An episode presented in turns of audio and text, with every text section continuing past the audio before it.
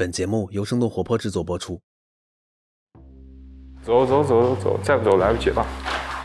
哦，第一次我去废墟探险，还要顺便录制播客。哦，第一次我听到兴奋的迪卡普里辛唱的那两句，我想你也知道我们这期节目要去干嘛了吧？对，我们要去废墟探险啦！废墟探险呢，又叫做城市探险，一般探险的目标都是城市当中的一些神秘的角落，比如说在工业化城市迅速转型后遗留的一些无人管理的厂房、备战备荒时期的防空洞，甚至是每一个城市都存在的烂尾楼，这些都是目前国内废墟探险爱好者的乐园。当时我在知道这个概念之后，就觉得哇，也太酷了！我也很好奇废墟探险究竟有什么好玩的。毕竟去废弃的地方探险，这可不是一般人会去做的事情。但是呢，我作为一个充满好奇心的行动派主播，当然要去尝试一下啦。通过我们的声音后期迪卡普里辛的关系，我们联系上一位废墟探险的爱好者加迪，带我迪卡普里辛还有另一位声音后期 Luke 这三个新手去体验了一把废墟里的探险。通过这期节目，我也想带着你和我们一起前往神秘的废墟一探究竟。这个过程当中会发生什么有趣或者紧张的事情呢？又会看到一些什么呢？接下来就让我们一起正式踏上这段旅程。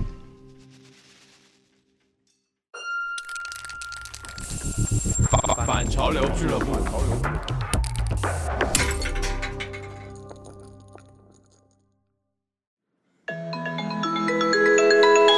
Hello，哦，听哦，见了刚，断了是吧？是的。对对对，你说一半儿听不见了，你说那个门口，啊，我们嗯，我们就下午去，哦，好呀，这样如果中途被轰出来，我们再等天黑点儿再进去，因为天黑肯定没问题。正式出发之前的一个礼拜，我们和加迪先通了一个电话。下下周上线，下周肯定要做。我的兴奋并没有保持太久，因为接下来的一切没有那么顺利。我本来觉得今天天气很热，然后有点不太想去，因为会觉得很难受。这么热还要废墟探险，对，你要么天气热去，要么就下雨天去，你选一个吧。我要选我拉肚子的时候去。哦，真的，这次去的时候真是历经了千辛万苦。哦，真的，一波八折，太第一波了给。大家讲一下哪八折。这原本我们约了周一就要去的，结果周日晚上我就开始拉肚子，一直拉到了。在约定好的当天，我突然生病拉肚子了，所以没有办法，只好延期。我们又约了个时间，结果临第二次出发之前呢，要带我们去的加迪也身体不舒服了，差点又要取消这一次探险。好险，后来没有事。嗯，出发的当天呢，天气又特别的闷热，很不舒服，我们还差点迟到，然后装备也没有准备好，而且总觉得是不是在过程中还会有什么差错。但是不管心情如何，我们还是出发了。决定去这个这个地方的名字，应该是理论上来说不能说出来的，但是它大致的位置呢是在 B 人工 B，所以我们现在要坐地铁去去跟先跟那个姑娘会合，然后她会先带着我们进去。我们约的时间是六点钟在地铁站集合，我现在已经二十二分了，从这儿过去。谁刚才说五点钟出门迟到了，就怎么着来？钟出门的吗他就说不做这期节目了，然后他还在那边睡觉，但我觉得可以理解，毕竟上了年纪，需要多休息。哎，我们在这边。Hello，不好意思让你们等这么久，有点事儿呢。加迪的本职工作是项目管理，喜欢死亡金属乐。入废墟探险这个坑呢，刚刚也才一年左右的时间。还得走一小段儿，这个地方是你第一次，也不是第一次去啊，你去了好几次了是吧？就去了一次。哦哦，是这个是吗？那个烟囱是可以爬上去的，这个地儿特别好，好在一个是它在市区，另外一个就是它旁边有便利店，而且还有饭店，特别爽。就上次我们去的时候，不是中途被轰出来了，哦，我们就在旁边吃了一顿。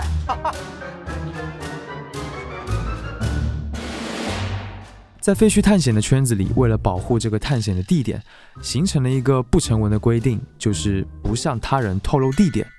所以呢，我不能告诉你我们去的地方具体是什么位置，我只能说是一个废弃的巨大的厂区。而且呢，我们在路上就可以从远处看到厂区内巨大的烟囱建筑。出乎我所料，因为原本以为所谓的废墟探险应该是要到一个荒无人烟、然后非常破败的一些地方去，结果我们在这附近非常的繁华。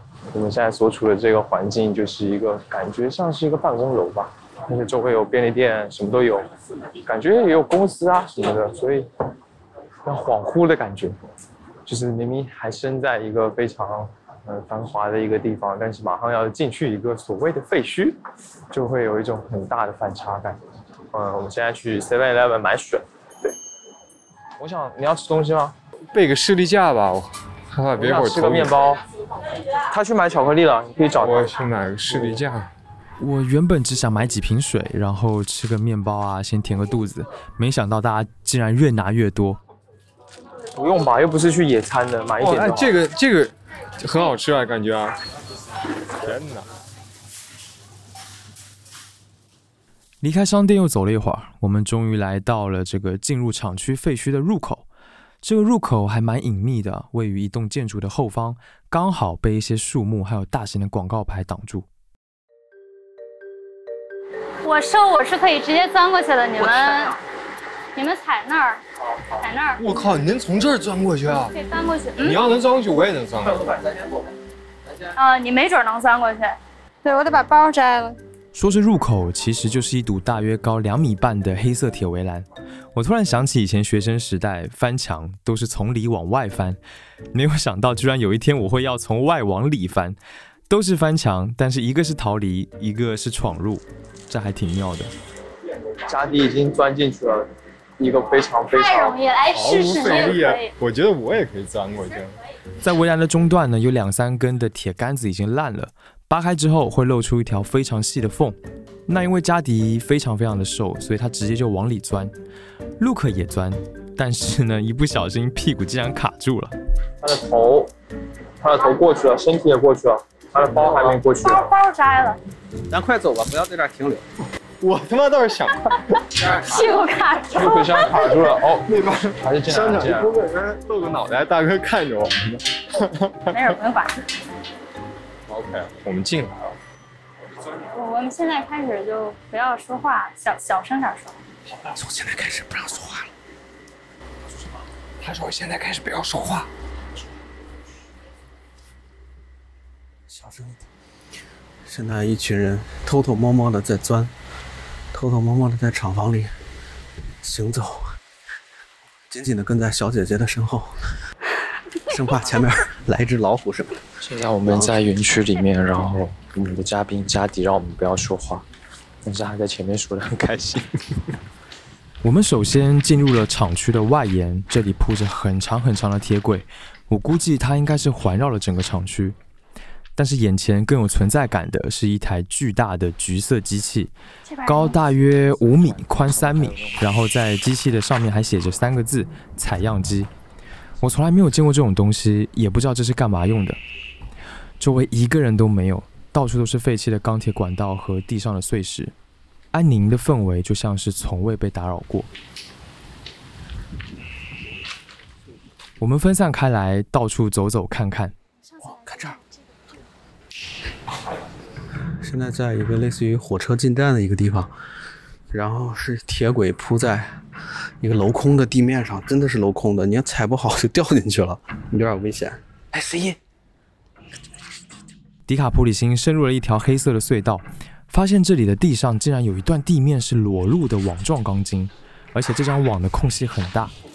这是镂空的，你要看不见就掉进去了，哦，真的，这还是蛮这啥意思呀、有点危险如果没有看清，很可能一不小心就会失足掉下去，而底下是乌漆抹黑的、看不见底的深渊。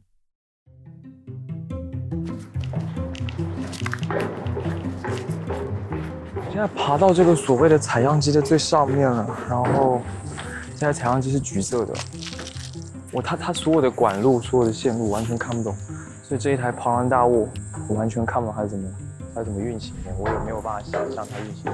我们也走上了那台巨大的橘色的采样机，台上的风似乎吹得更勇敢了。这是一片只有鸟飞过的地方，而鸟也不曾停留。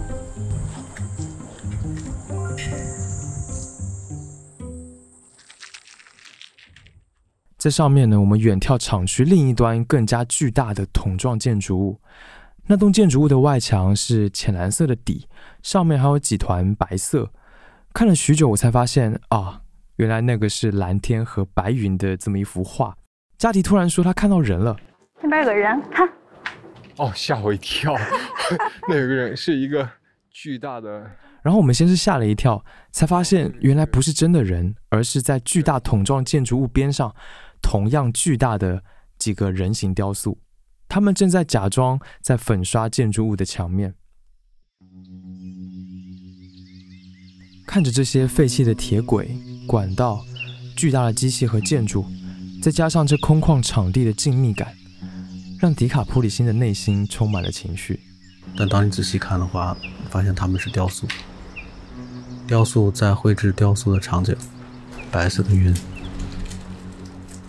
蓝色的墙面，厂房里的风总是觉得阴飕飕，这风有点像冬天里的风，有点像恶魔的风，从西伯利亚吹来的冷风。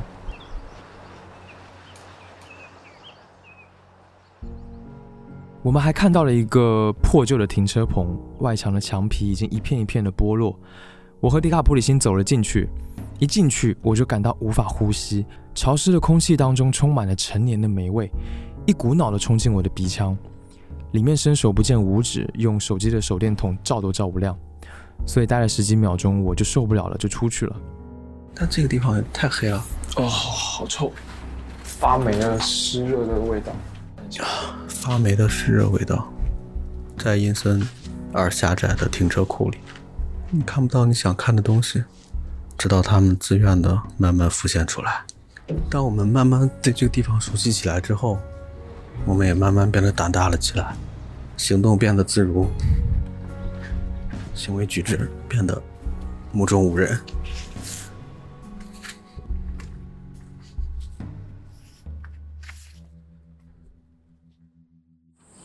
走，走。OK，我们现在离开了刚刚待的地方，就是。非常明显的铁轨的地方，然后他准备带我们去一个地方，干什么来着？野餐是吗？这轨道比我想象中的要长很多。我想这一条轨道应该是环绕着这一整个片区而建的。我很容易会有个画面，就是以前在这里面上班的工厂的人，他们会通过这个轨道，在不同的车间、在不同的单位、在不同的办公室之间来回。就很像是一个小型的公交车站。我们绕到了一个东西的后面，准备从这里走进去。我现在超热。我们很快走到了这个走进厂区内部的另一个入口，这里呢被铁皮墙围了起来，不让人进去。如果你以为我们又要翻墙，那就错了。我们其实，在围墙的边缘看到了一片矮小的灌木丛。准备从这里扒开一道灌木丛和铁皮围墙之间的缝隙，从这里进去。我们在这儿，这个东西小心点。身上的包，你提醒他们不要碰这个铁板。加迪要求我们一定要安静，不要碰到铁皮围墙。但是，哎呦，我的天，一个比一个声大，你们几个，一个比一个声大，真受不了。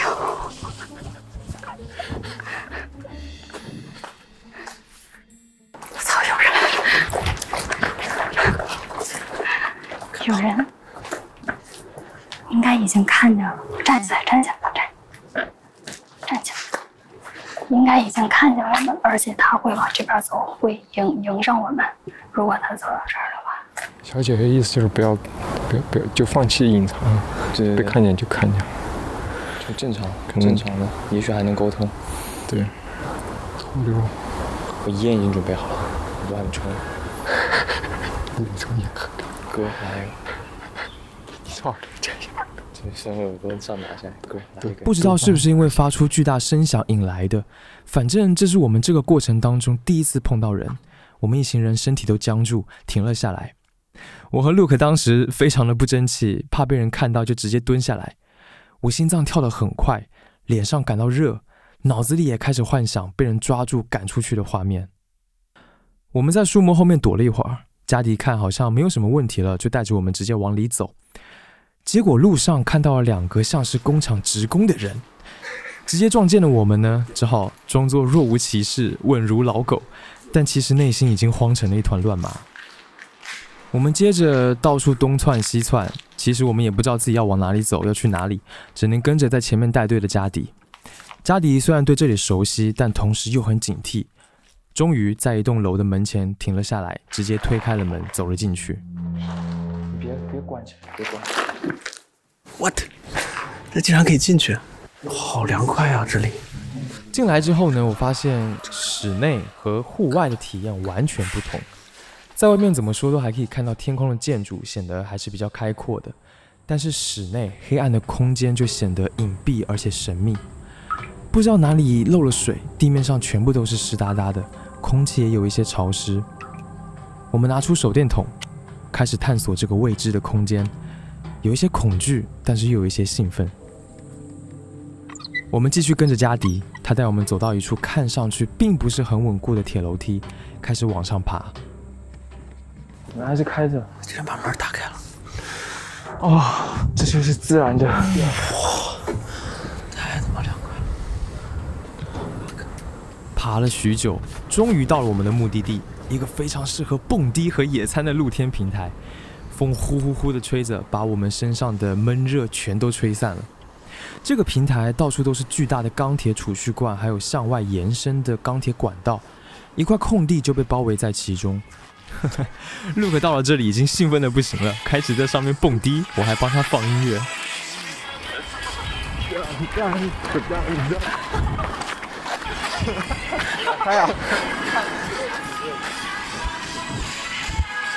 与此同时呢，加迪的朋友小鱼也来到了这里。他曾经徒手爬上两百多米高烟囱塔顶的人，也是他带着加迪入了废墟探险这个坑。他那一天呢，得知加迪在这里之后呢，就赶了过来。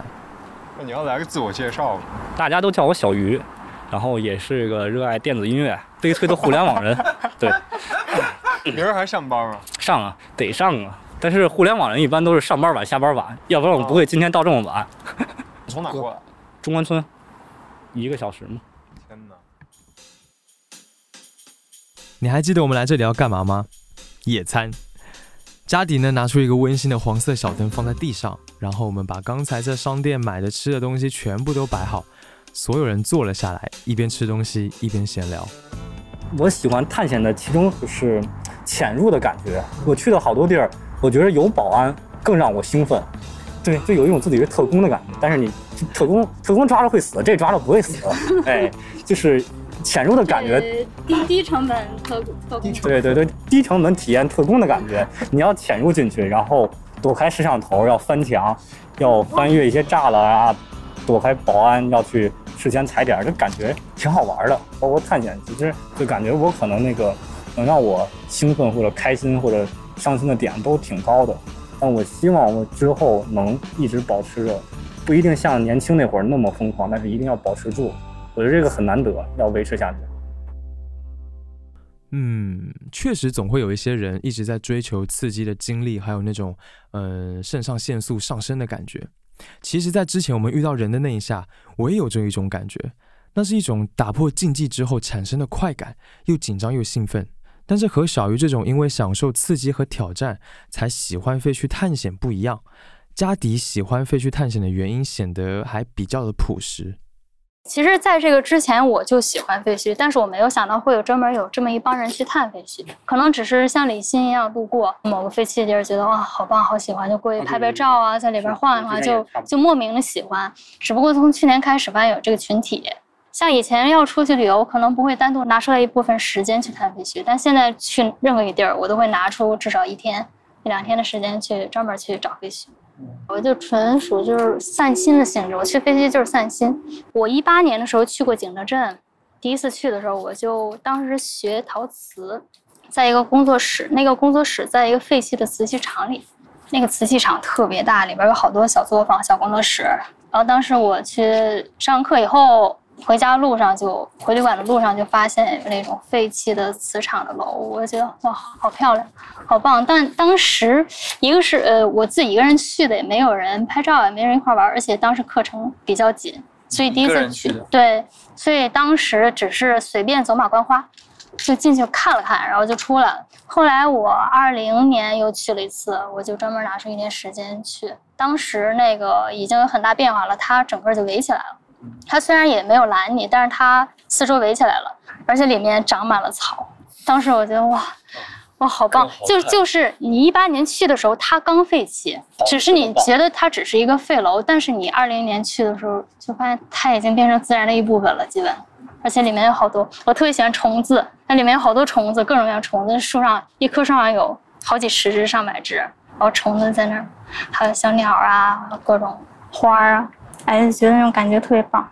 而且它是在楼里长出各种植物了，它外面有，楼里也长，从地基上、从墙缝里往外钻，再加上那个碎瓷片在地上铺满了，就特别特别美。不过听到这里，我就觉得有点奇怪。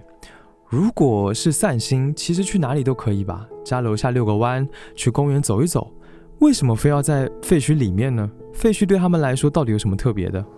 现在北方可能差点意思，南方好多废弃的建筑，最终会有一些植物全都爬满了，就是建筑跟植物，就是人与自然的一个结合那个美感，而且是纯随机出现的。建筑是人造的，但是它破败以后哪哪块破了，然后哪块会被植物占领，这就是很随机的。